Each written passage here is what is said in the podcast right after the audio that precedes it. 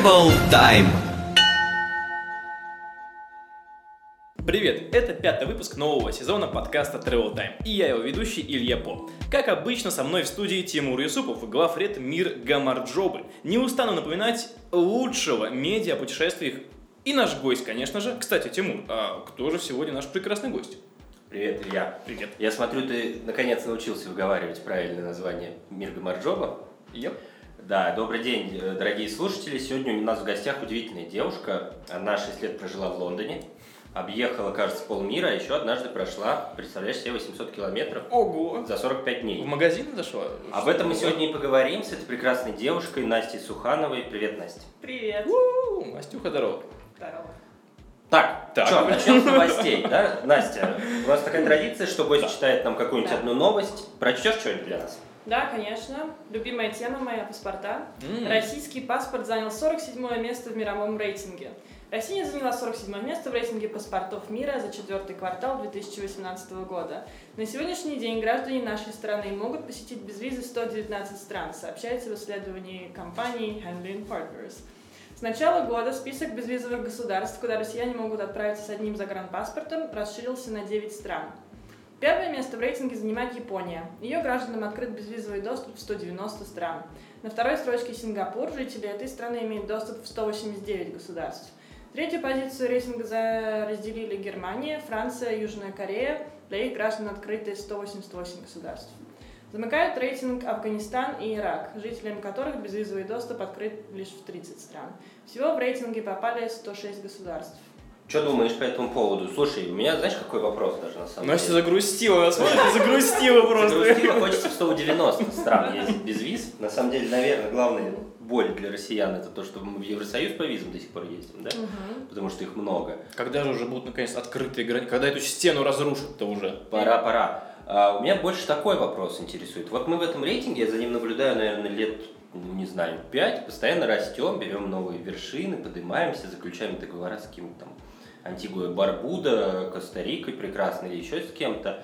Но вот, Настя, ты много путешествуешь, такой вопрос. А отношение к русским за границей меняется там, в последние годы? Как ты замечаешь? Стали ли к лучше относиться, хуже? Э, Я слышал, ну, я не путешествовал в 90-е, но говорят, что в начале там еще 2000-х э, нас считали такими ребятами, чаще всего русских считали ребятами в таких э, малиновых пиджаках, бандитами и все прочее. Как сейчас, как тебе кажется? Но на самом деле, мне кажется, что первоначальный какой-то слой стереотипов, он был и есть всегда, и до сих пор остается, потому что все равно, как только встречаешь и говоришь, что русская, все равно что-нибудь скажут, как у вас там медведи, и вот Путин, и снег, и холодно. Crazy Russians Dream Crazy Vodka? Russians, да, и это никуда еще не делось пока, но оно как-то очень не сильно влияет, это такое вместо вступления, ты через это проходишь, быстренько отшучиваешься, и тебя уже дальше воспринимают. Ну, то есть это такая же история, как примерно типа канадцы, там, кленовый сироп. Ну да, всё вот почему-то это. всем очень хочется про это пошутить, и, а дальше уже можно То нормально есть я думаю, что это общаться, да. Да, да. И каждый таксист, когда я жила в Испании, мне, только я говорила русское, говорил, о, значит, ты не мерзнешь. Каждый таксист, и я объясняла, что нет, ну, мерзну. Мы тоже ходим в шубах, да? Да, потому что одеваемся. Чтобы вообще национальный костюм. Да, да, да, да. И все путают как раз с медведями. Кого? Медведи ходят по улицам, это просто Ну, русские все так и думают, да, что медведь на себя напялил. М. Идем поэтому. Да. Окей, что, я новость прочитаю? Давай, читай А ты новость. закончишь, да? Закруглишь, так Давай, закруглим. А, у нас есть новость из Лондона, в котором ты жила. Э, В ближайшее время, ну как ближайшее, 28 июня 2019 года компания Virgin, огромный перевозчик, запустит э, единственный рейс полностью ЛГБТ-экипажем. Э, С геями и лесбиянками для наших слушателей. Маленьких Вдруг кто слушателей, не да, в курсе, кто не знает, что это такое. А, И значит, в ходе полета пассажирам будут представлены развлекательные программы, выступления диджея, травести-шоу, прослушивание- Травести, травести, травести, прослушивание песен Джуди Гарленд Илтери, восьмичасовой перелет называют празднованием удивительной культуры на высоте 11,5 тысяч километров, 11,5 да, просто километров. Мгм. Над Атлантикой. Рейс будет приурочен к World Pride 2019, это самый большой гей-парад в мире, и посвящен 50-летию стоунволлских бунтов, во время которых, собственно, ЛГБТ были, были легализованы в Соединенных Штатах Америки. Вопрос к тебе, Настя, такой, вот как ты думаешь вообще, какие ЛГБТ-рейсы и вообще какое-то, как это, правильно назвать? Я не знаю, тебе виднее. Представление ценности этой культуры, оно обосновано или там не обязательно пихать его в каждое место, куда Но мне кажется, если она уже органически вписана в культуру той страны, где ее продвигают, в этом ничего страшного нет, потому что в Лондоне каждый год проводится фестиваль Notting Hill, который, в общем-то, да, он весь про Pride, но туда просто идут люди, чтобы потанцевать, повеселиться, поесть, и там стирается какая-то вот это гипертрофированное празднование вот этой свободы. Но, в общем-то, в этом тоже, наверное, ничего плохого нет. Меня но... вот конкретно в этой истории удивляет, ну, типа, нафига нужен отдельный ЛГБТ? Но мне тоже это кажется это очень какое-то странным. странное, типа, передергивание. Ну, это как там, не знаю, если Ну, ЛГБТ соответственно- рота в армии, ну окей, я понимаю, да, там могут быть какие-то ущемления. еще. Слушайте, а вот я как маркетолог вижу очень много плюсов в этом. Это Ну, прям, ну, да, отдельно можно таргетироваться на эту аудиторию, продавать им вот такие билеты, Ну, то потому что как кто избранные. полетит на таком рейсе? Только, в общем-то, Да. ЛГБТ, Да, на самом деле да. э, цена, как я понимаю, не самая дешевая. Сейчас э, рейсы там из Европы в Штаты можно купить сильно дешевле, чем за 434 евро. Да. В общем, Я это очень понимаю. крутой маркетинговый ход, я считаю. Прям вот. Ну, Очень в стиле здорово. основателя, собственно, Virgin. Ну, да. Да, я забыл, Да. как его звать, к сожалению. Брэнсон. А, Ричард Да, Брэнсон. спасибо большое. Да. Окей. Перейдем к следующей новости тогда. Итак, следующая новость у нас миллениалы променяли секс на путешествие. Путешествия для миллениалов оказались важнее, чем секс или сериалы. К такому выводу пришли специалисты компании Контики, специализирующиеся на организации поездок для молодых людей от 18 до 35 лет. Эксперты сервиса спросили, от чего готовы отказаться респонденты ради бесплатного путешествия по миру в течение полугода. Мгм. 80% ответили, что легко откажутся от просмотров сериалов. Я бы был в числе них на самом деле. 77% пожертвуют кофе, 73% ответили, что обойдутся без алкоголя, а еще 60% согласились перейти на здоровую пищу. На самое удивительное, готовность отказа от секса ради путешествия 57% респондентов и от мобильного телефона 41% опрошенных. Вот кто что думает по этому поводу? Вот от чего бы отказались вы? Да я... Я бы от работы отказался. От работы? Путешествий, да, прям легко, знаешь. Ну, единственное, если бы мне платили деньги, наверное.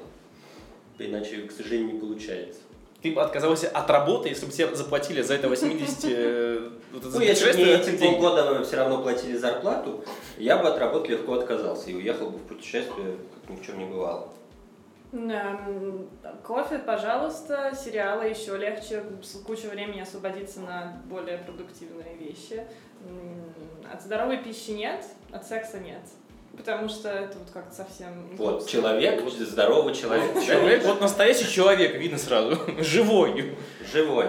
А там Ну, просто теоретик. Для тебя-то вопрос этот не стоит, да, как я понимаю, ты вообще, Вообще. небольшой путешественник Вообще небольшой время. путешественник. Я уже сколько не давно не путешествовал. Давно не путешествовал. Был в Костроме в начале лет. А, точно, мы же были в Кострому. Да, да, Тимурка да. меня в Кострому свозил. Потрясающе. В Костроме круто, в Костроме прям прекрасно. Прекрасный, У меня как-то эти все города смешиваются в одно. Если Ярославль, Кострома... Вся Россия, в принципе, да? Один город. А у нас был как раз такой трип, в котором мы побывали и в Костроме, и в Ярославле, и в Угличе, и, на оленей в ферме. Рыбинске, и на оленей ферме в Костроме. Да, потрясающе. и тоже смешалось. Ладно, давайте перейдем к главной теме. Сегодня мы с Настей хотим поговорить по- про Камин де Сантьяго или Путь пилигримов. Чего себе как неожиданно. Да, который Настя, собственно, прошла. Те 800 километров, которые Настя преодолела. Больше, чем 800 на самом Больше, деле. Это 800. какая-то вообще не да, Фейковая новость. Какая-то недоработка текста, которую мне кто-то подсунул. Как считаешь, мне нужно уволить редактора? Не, нет, я просто понимаю, 800 более, ну как-то округло смотрится. А Там красиво, 800. округло. Хорошо, сколько там было километров? Ну, где-то 860, 870. Ну, это можно уже до смело говорить 900. 900, да. А, округлять. Хорошо, тогда самый главный вопрос, который меня волнует, зачем вообще дойти эти 900 километров? Я вот тут несколько дней назад прошел пару километров, и мне не то, что прям сильно понравилось, знаешь, я не то, что хочу это повторить. Нафига тебе это надо? Ну, это смотря где идти. Ты где шел? Где-нибудь тут, вот в районе, здесь, наверное, не очень, да, на пару километров идти. А там красота на каждом углу, поэтому можно не любить ходить, но если любить э, что-то интересное видеть, очень даже норм. Понял? Одевай VR-очки и ходи вот так по городу. Ну, Да. Ну, а ноги? У меня устают ноги. Я тут просто на днях еще, у меня много личных историй. Лес на гору. Ого! Пешком, полтора километра. Я думал, сдохну раз в тысячу. Кажется, что нет, наверное, когда это тропа, там легче, там тебе не надо 500 метров вверх подниматься. М. Но А, как это не надо? Там целых две горных гряды в начале зачем? в конце. Зачем это? Вот скажи, ну для чего? Во-первых, это experience, на всю жизнь запомнишь точно. Вот у тебя второго такого не будет. Во-вторых, эм, в конце у тебя очень крутое ощущение, потому что вот редко, когда в жизни ты бываешь, что, понимаешь, что сделал что-то настолько конкретное. Вот ты прошел от А до Б и понимаешь, что почти 900 километров, и что ты вот взял и сделал это. Очень крутое ощущение. И ты в конце такой, прям, блин, я молодец, я могу. Вот видишь, Тимур сказал, что он на гору поднимался, для него даже по Тверской пройти очень тяжело. Не, на самом гору. деле, я вот когда на гору забрался, я э, за этот путь останавливался там ну, много раз. 20 Покурить или просто, 30. да-да. Там были ребята из... э, короче, откуда-то из Скандинавии они реально останавливались и курили периодически. Я думаю, господи, как вы это делаете? Мне было бы потому что так плохо, я так просто был бы всем благодарен, что я не курю. И несколько раз я думал, надо разворачиваться, идти обратно, я тут сдохну, я не дойду, я упаду. Ну, хватит все, про тебя, не, про тебя не Но, интересно. короче, я Настя. дошел до верха Так, давай. и понял, что было не зря. Ну вот, а Окей. представляешь, если до верха, так еще ну, 900 километров. То есть вверх-вниз, вверх-вниз и 900 в сумме. Это удивительное ощущение. Настя, а вот расскажи, вот, в принципе, про путь пилигрима. Что это такое? Зачем туда идти? Почему пошла туда ты? Подробнее об этом. Я пошла, потому что мне работа моя надоела, я ее бросила, работа была хорошая, все очень удивились, и у меня какое-то желание было вот сделать что-то такое, чтобы уже точно было понятно, что я ни к чему обычному не вернусь. А когда человек проходит 900 километров, уже его нормальным не считают точно. Вот, поэтому... А ты хотел, чтобы тебя не считали нормально? Ну, в хорошем смысле этого слова. Нужно как-то держать рамку, что если ушла с хорошей высокооплачиваемой работы, с которой никто не уходит, так дальше нужно еще повышать, повышать планку craziness. Да. А вообще люди идут по совсем разным причинам. Там кого только нет. Некоторые просто так идут, некоторые а, потому что какие-то мысли у них мрачные, кто-то просто, чтобы Европу увидеть. Ну, я понимаю, это же в первую очередь такая религиозная практика. Нет, сейчас уже совсем нет. Сейчас э, люди идут, э, ну это, конечно, в общем-то, по большей части духовный поиск, но совсем не религиозный. То есть, это, как правило, ну у каждого есть какой-то свой груз, который он несет, от которого хочет избавиться, или просто хочется подумать. Это такая медитация плюс спорт. Потому что когда у тебя каждый день 25 километров и рюкзак за плечами, у тебя на самом деле нет времени что-то там себе как-то думать слишком много. Ты идешь и идешь, у тебя конкретная задача. Поэтому мозг каким-то неудивительным образом высвобождается от всей этой шелухи, которую мы там носим, и вот этого всего бреда.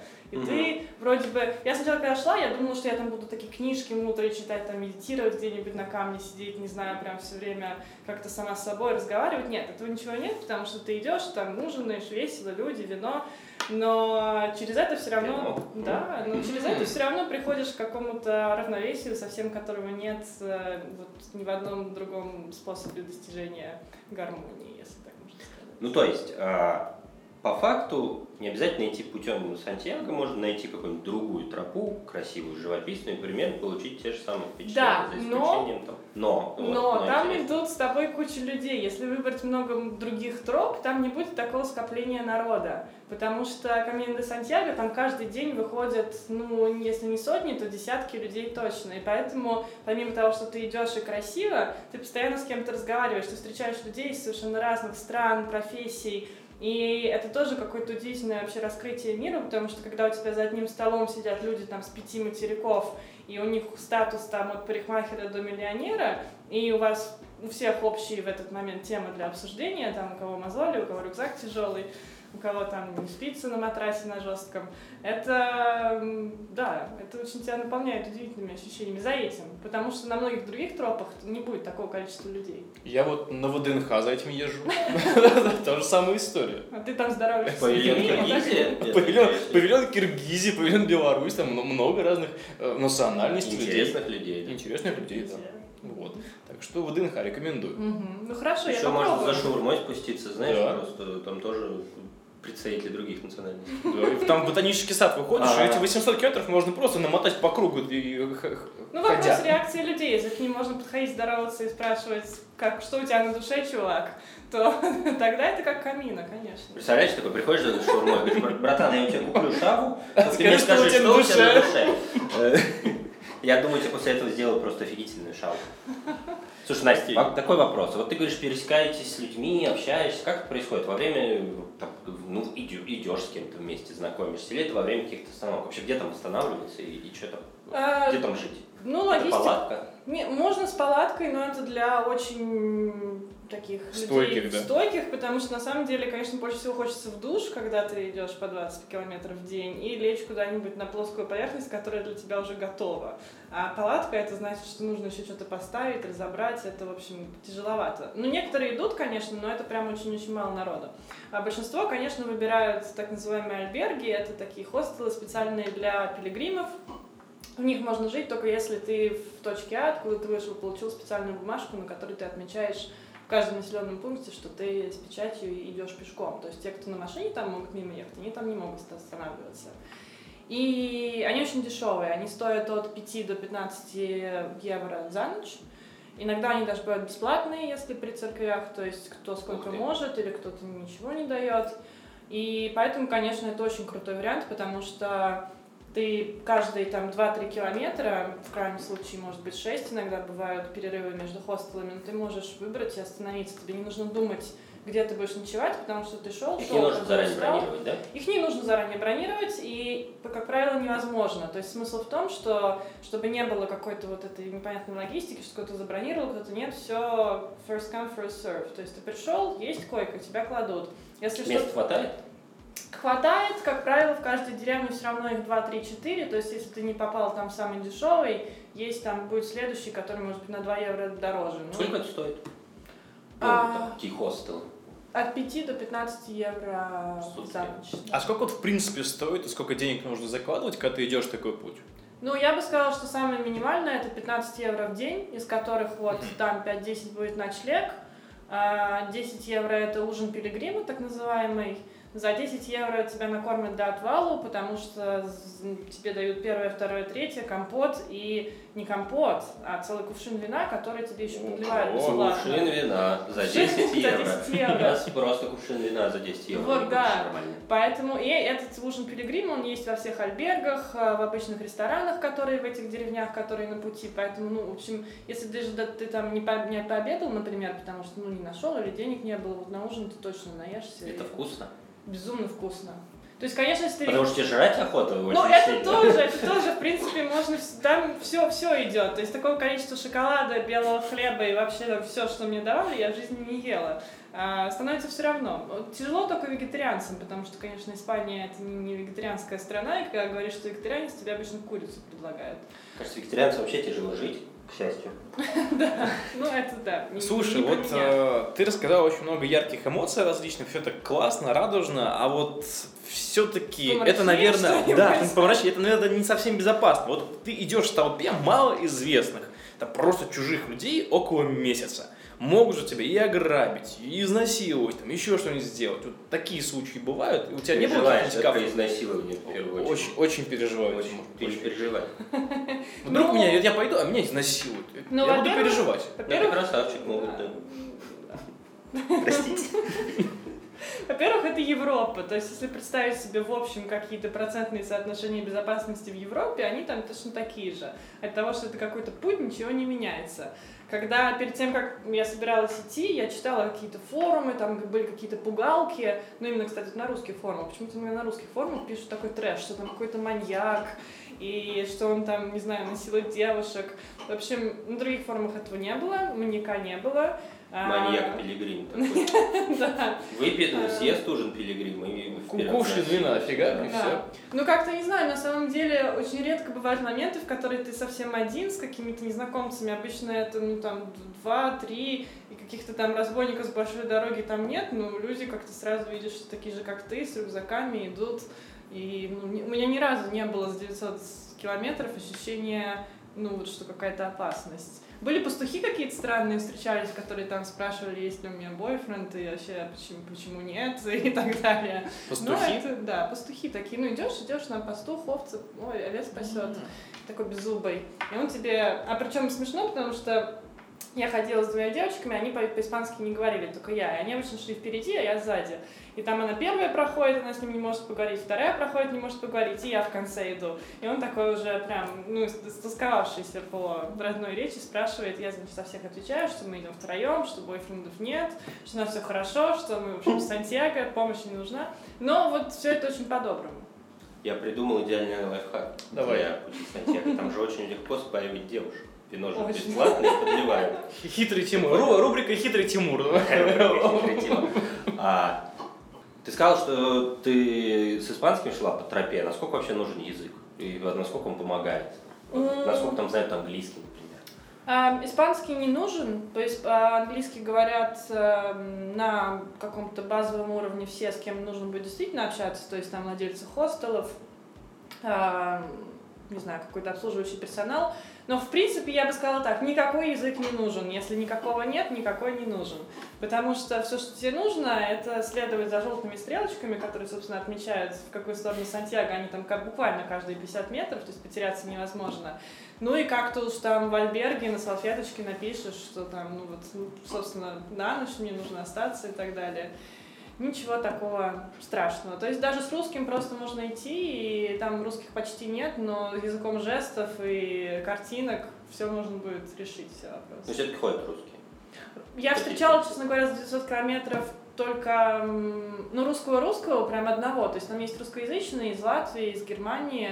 А, А что это за люди обычно? Ну, я про русскоязычных, неважно откуда. Вообще нету слова обычно на камина, ну, его совсем нет, потому что и разброс возраста гигантский, то есть там есть, когда маленькие дети идут с родителями, там 6-7 лет буквально, есть пенсионеры за глубоко за 70, очень многие европейские пенсионеры, вот они на пенсию выходят и такие, ну вот, типа, пришло время пройти камина. Ам, Обычного нет ничего. То есть русский, который был совсем русский, почему я так называю, потому что не говорил ни на одном языке, шел с какой-то просто дикой скоростью, то есть нормальный километраж, это там 25 максимум километров в день. Он шел чуть ли не по а, 35, у него был какой-то жесткий дедлайн на приход. И параллельно вел блог, в котором без разрешения всех фотографировал. Он подходил и делал вот так, вот так, вот так. Прям в лицо. Впритык, Такая- да, прям? Да. И это все было очень неожиданно, он был, мне кажется, немножко не в себе, но вот прошел же, мы потом слышали в Сантьяго, что с ним все хорошо, без языка прошел.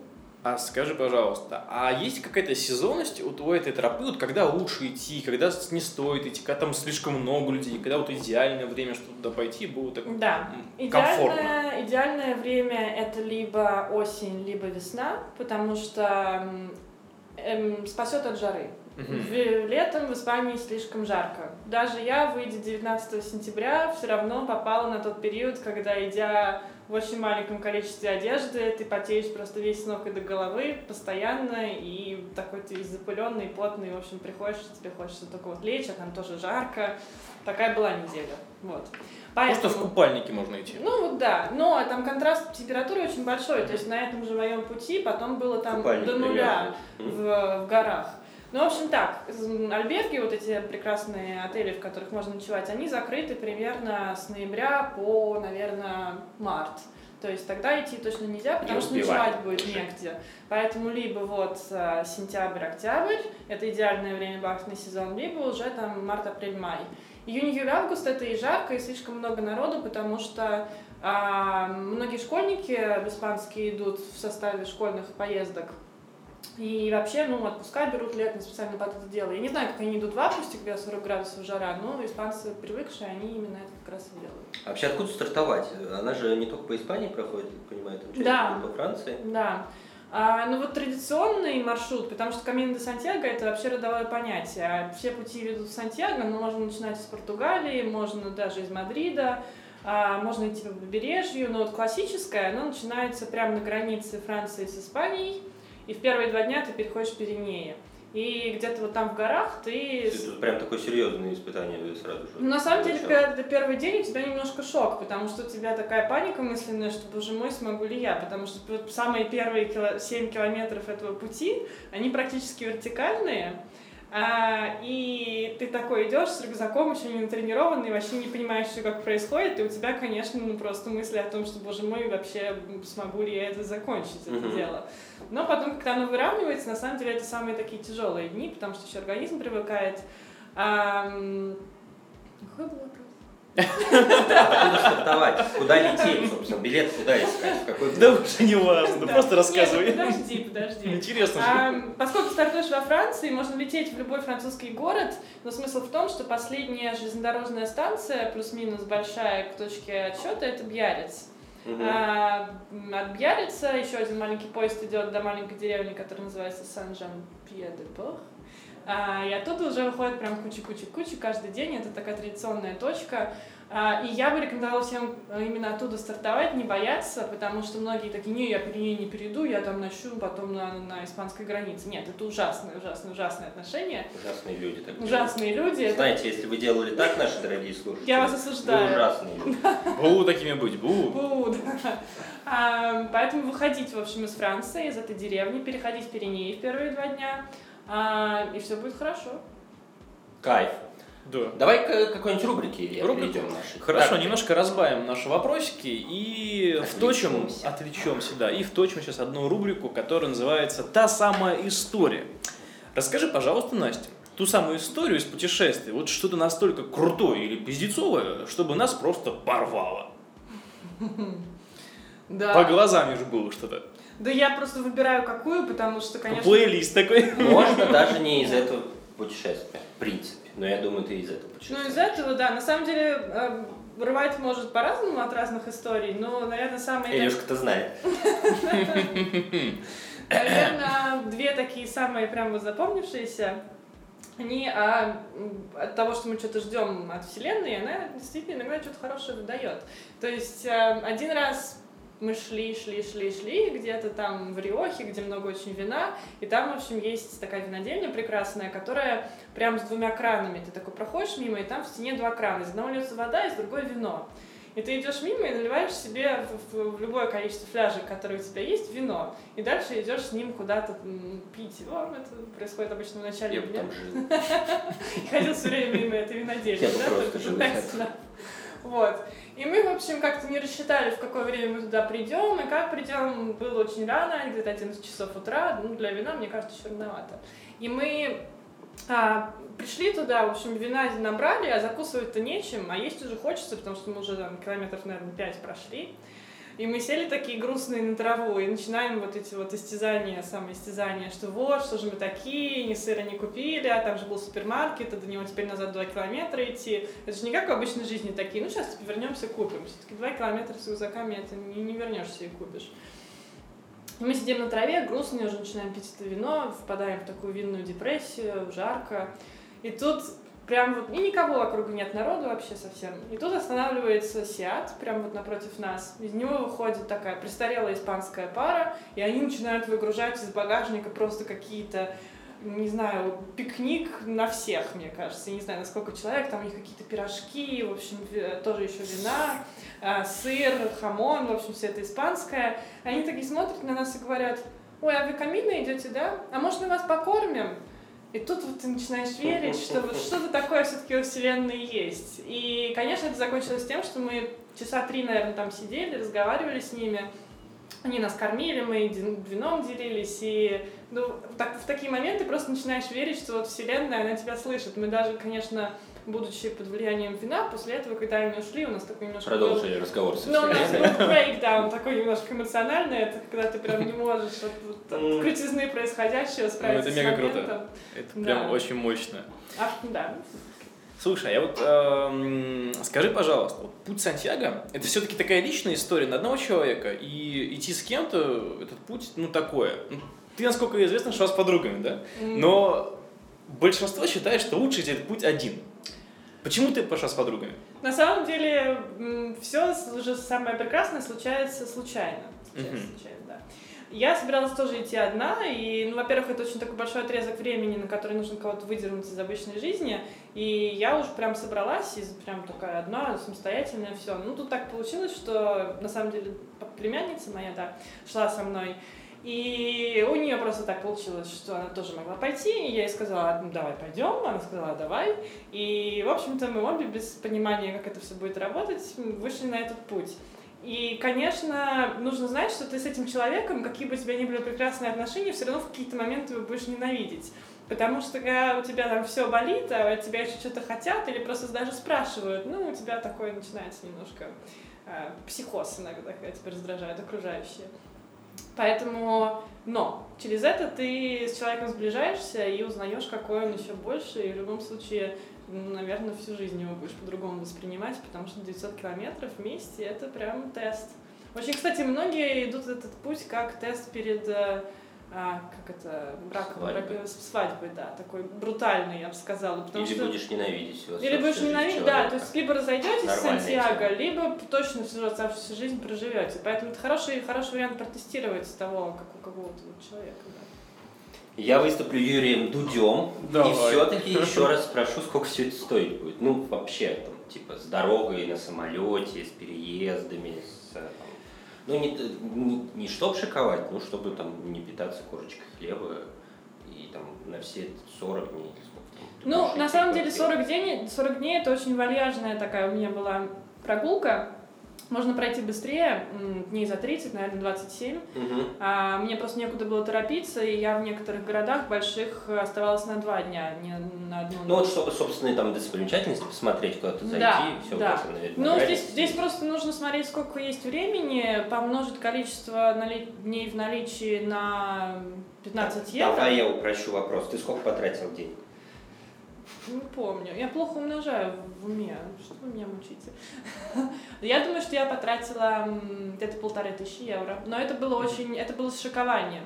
Потому что, например, мы в Риохе э, там на три дня застряли, потому что там же винодельни все, и нужно было все попробовать. Да, Там И мы застрять там- можно И конкретно. мы там ну, пла- платили гиду за экскурсии по винодельням, но это вот Потом прям- за лимузины, за спа еще, да? Не, ничего такого, но все равно там уже на третий день мы остались в нормальном отеле, потому что хотелось все-таки как-то в своем душе помыться, который только твой. Ну, слушайте, полторы тысячи на 45 дней, это, в принципе, ты в Москве примерно столько же там тратишь, если ты живешь. Ну, меньше, но сопоставимые цифры. Да, Окей, ну, ну, плюс пытаюсь. туда еще нужно добавить билеты на туда и обратно, то есть билет во Ну, Францию. это еще тысяч двадцать, да, наверное? Да, да, примерно так. Это уже рубль. 25. Да, да, Да. Нет, что рублей. Что ты вынесла из этого путешествия? Для себя. Я вынесла, что мы гораздо все больше похожи, чем мы не похожи. Это вот про людей как раз. Потому что тот спектрум вообще личностей, который встречается, ну, ты, скорее всего, в своей жизни, такого и у меня, наверное, больше никогда не будет, что в такой отрезок времени маленький встретить таких разных людей. А сводится все к тому, что все идут за одним и тем же, за ощущением любви, какой-то гармонии, чтобы забыть кого-то или чтобы, наоборот, найти кого-то того самого. Ничего нового вообще, совершенно просто. Ну, ты как-то, твоя жизнь поменялась после этой- этого похода?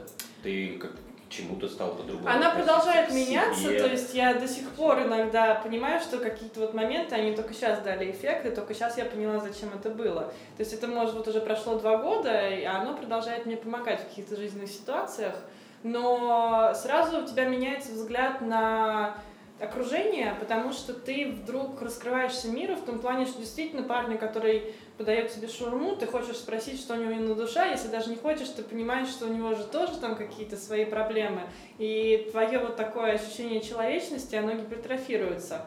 И особенно в первые там несколько месяцев после того, как ты возвращаешься, оно прям, ну, другое. Ты такой буддист становишься, который вот такой ощущает вот эту вселенскую там любовь, трагедию, тра-та-та. Потом Плачешь над стейком. да, типа того. Потом оно как-то немножко снисходит, эти дудачки розовые, камин-очки, я это называю, они теряются, но где-то на бэке сознания оно все равно остается. И это не есть плохо, просто нужно это уметь использовать. Это не нужно использовать в электричках с какими-то подозрительными парнями. Не надо у них спрашивать, что у них на душе.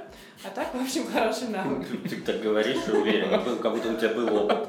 У меня был опыт да, в электричке просто. Это уже отдельная история, да? Для другого подкаста. Для другого. Да. А, Слушай, у нас есть еще одна рубрика. А, Она называется «Нищеброд». Возможно, у тебя была какая-то история, и ты знаешь, как, например, дичайше сэкономить а, на том же самом пути Сантьяго. Может, есть там какие-то такие лазейки, лайфхаки, где можно прям вообще не тратиться или потратить какую-то минимальную стоимость. Ну, на самом деле, лайфхаков маленьких много, нет какого-то одного глобального. Ну, во-первых, вот есть много альбергов, хостелов, в которых можно останавливаться совершенно бесплатно, потому что они либо при церквях, либо благотворительные, и в коробочку, на которой написано «кто сколько может», можно ничего не класть.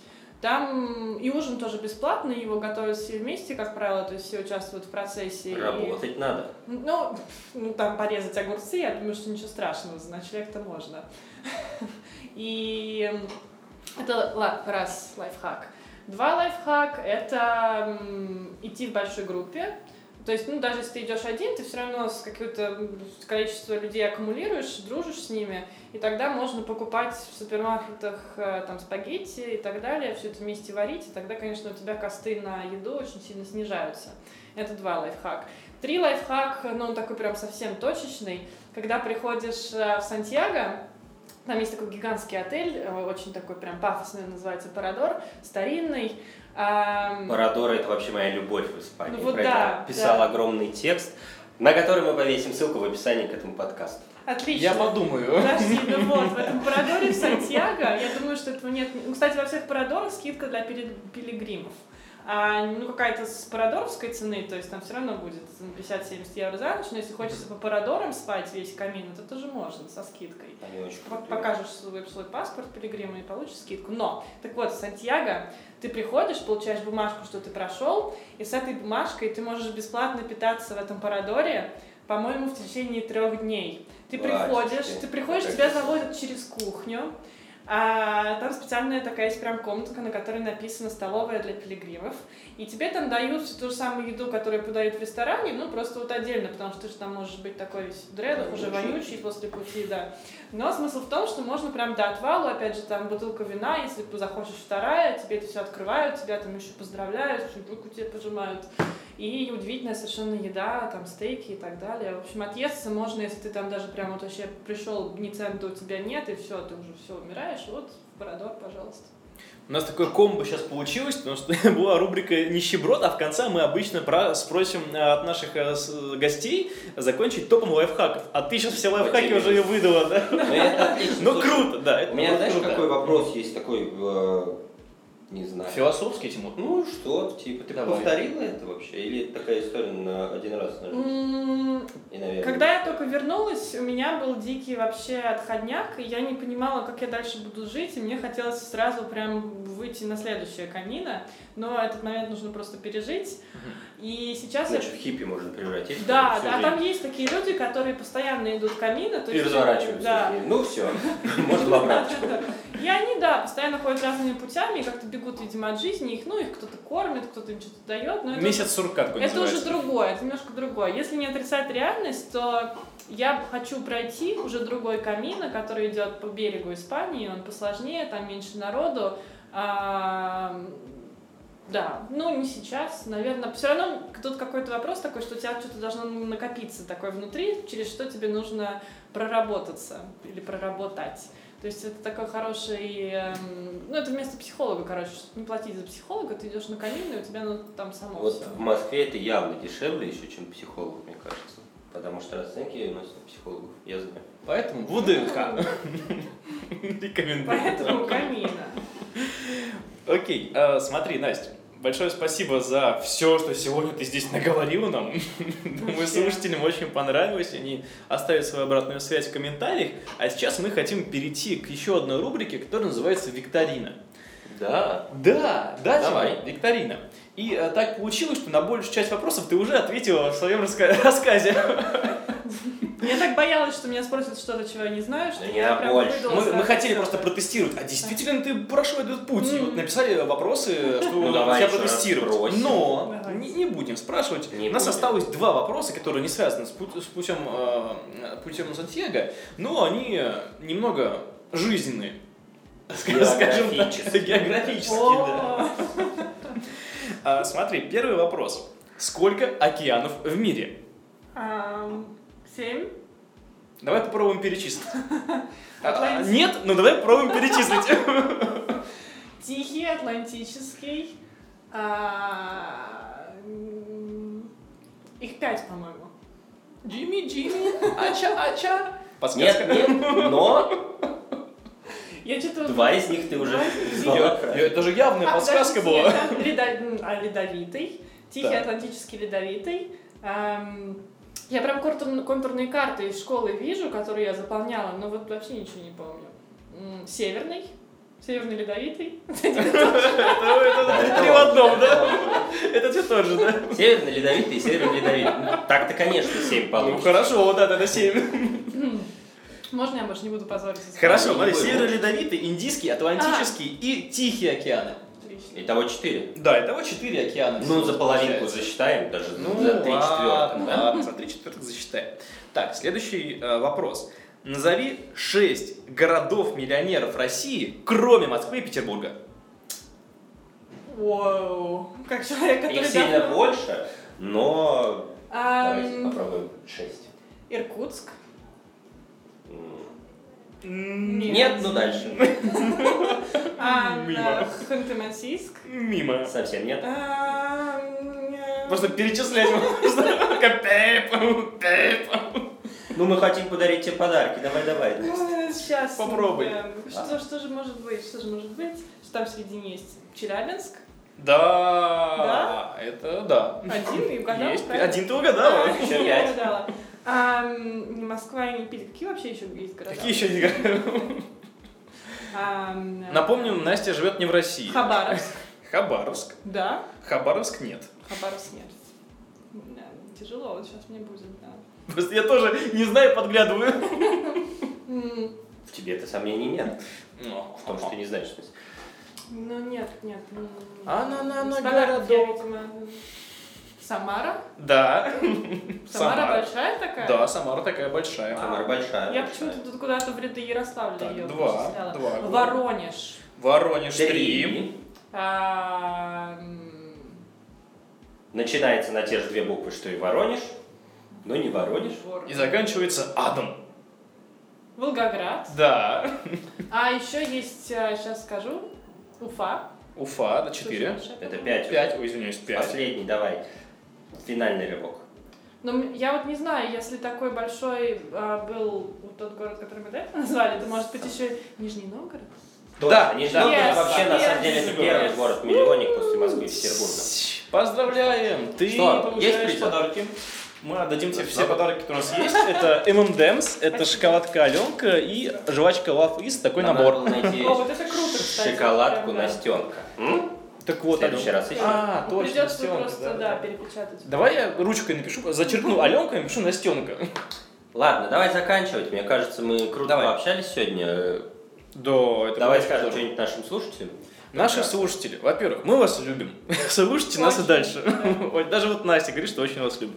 Знаешь, Большое спасибо. Смотри, 40 минут и уже... Да, 40 минут уже как, как большая семья с вами. Спасибо вам большое, что дослушали выпуск до конца. Будем ждать ваши а, отзывы, комментарии э, к этому подкасту. Где бы вы его не увидели, пишите. Заходите на iTunes, ставьте э, отметки, что это классный подкаст. И там тоже пишите комментарии. Это позволит выводить подкаст в топ, и нас будет э, слушать еще больше людей. Будем вам очень благодарны. Спасибо вам большое. До скорых встреч. Пока-пока. Пока. А,